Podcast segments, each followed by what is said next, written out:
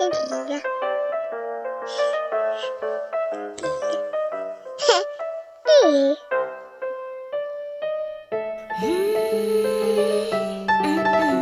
笑点低，栗树科技冷知识。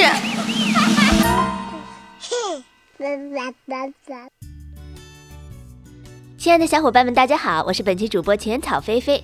今天咱们来说一说头顶上的那些问题。回溯一下男人们对头顶那块光溜溜的区域花的心思，好像比花在女朋友身上还多。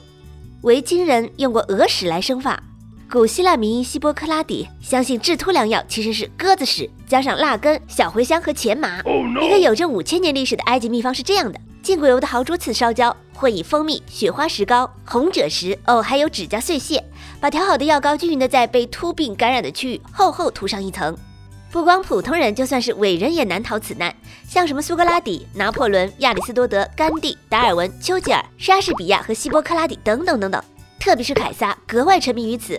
他为了把头发弄回来，啥都试过了。就说他头戴桂冠这个事吧，与其说是为了向罗马传统致敬，不如说是试图遮盖他亮光光的脑门儿。当他遇到埃及艳后的时候，差不多已经全秃了。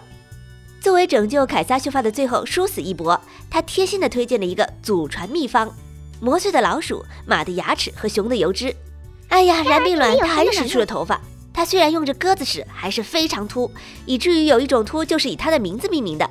最后，凯撒把后面的头发留长，然后把发流反梳过来盖头。这项技术被乐观的称为幻视。现在我们叫它地方支援中央。几千年之后，我们从花环和恶心巴拉的糊糊发展到了昂贵的生发膏、生发油和洗发水，最后的手段还有假发、药丸和手术。现如今，你可以去看脱发门诊，报个脱发咨询，让秃男们去看医生的广告也屡见不鲜。论文用流行病术语探讨脱发，同时还有听起来特科学的新名词。雄激素性脱发来称呼秃头，好像很不知道的还以为什么高级疾病呢？你可能想象不到，在全球范围内，我们每年要花三十五亿美元在治疗秃头上，这比马其顿全国预算都多。人们费尽心思想要解决这个光溜溜问题，花了几千年的时间，疗效没看出来，反而副作用不少。有种防脱发的药叫非那雄胺生发剂，虽然科学研究表明跟阳痿的出现有关系，还是挡不住一年两亿美元的销售额。唯一很是见效的植发手术却是出了名的血腥，能让一个成年男子痛到绝望、痛到晕厥。但人们依然热情不减。国际毛发修复外科协会在二零零九年的一项调查结果显示，几乎百分之六十的男人表示可以没有钱，也可以没有朋友，但是就是想要一头秀发。哦耶！哎，满头的秀发真的这么重要吗？秃头就这么遭人嫌弃？要知道，有一项关于秃头男士各方面的评分调研发现。虽然已秃和正在秃的男士们生理吸引力方面得分比较低，但另一方面得分却高很多。比如大家都觉得他们更有智慧、更有影响力、知识渊博、社会地位高，并且诚实以及乐于助人。这项研究的研究者认为，秃可能已经进化成了一个高社会地位的标志。很多女人都认为这点吸引力太大了，秃头可能是一个把成熟的高社会地位男人和有敌意的青少年区分开来的方法。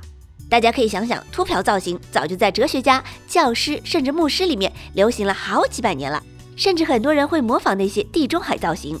另外，由于秃头皮能够吸收更多紫外线，产生更多维生素 D，有啥用呢？降低患前列腺癌的风险。之前有研究表明，在三十岁前发际线后移和有秃斑的男士，以后得前列腺癌的风险最多可以降低百分之四十五。但那些喜欢一天到晚戴帽子的秃子们可就说不准了。总之，秃不可怕，秃头帮男人们占领先机，早秃早把的妹子，早秃早防癌症，好处大大的有啊！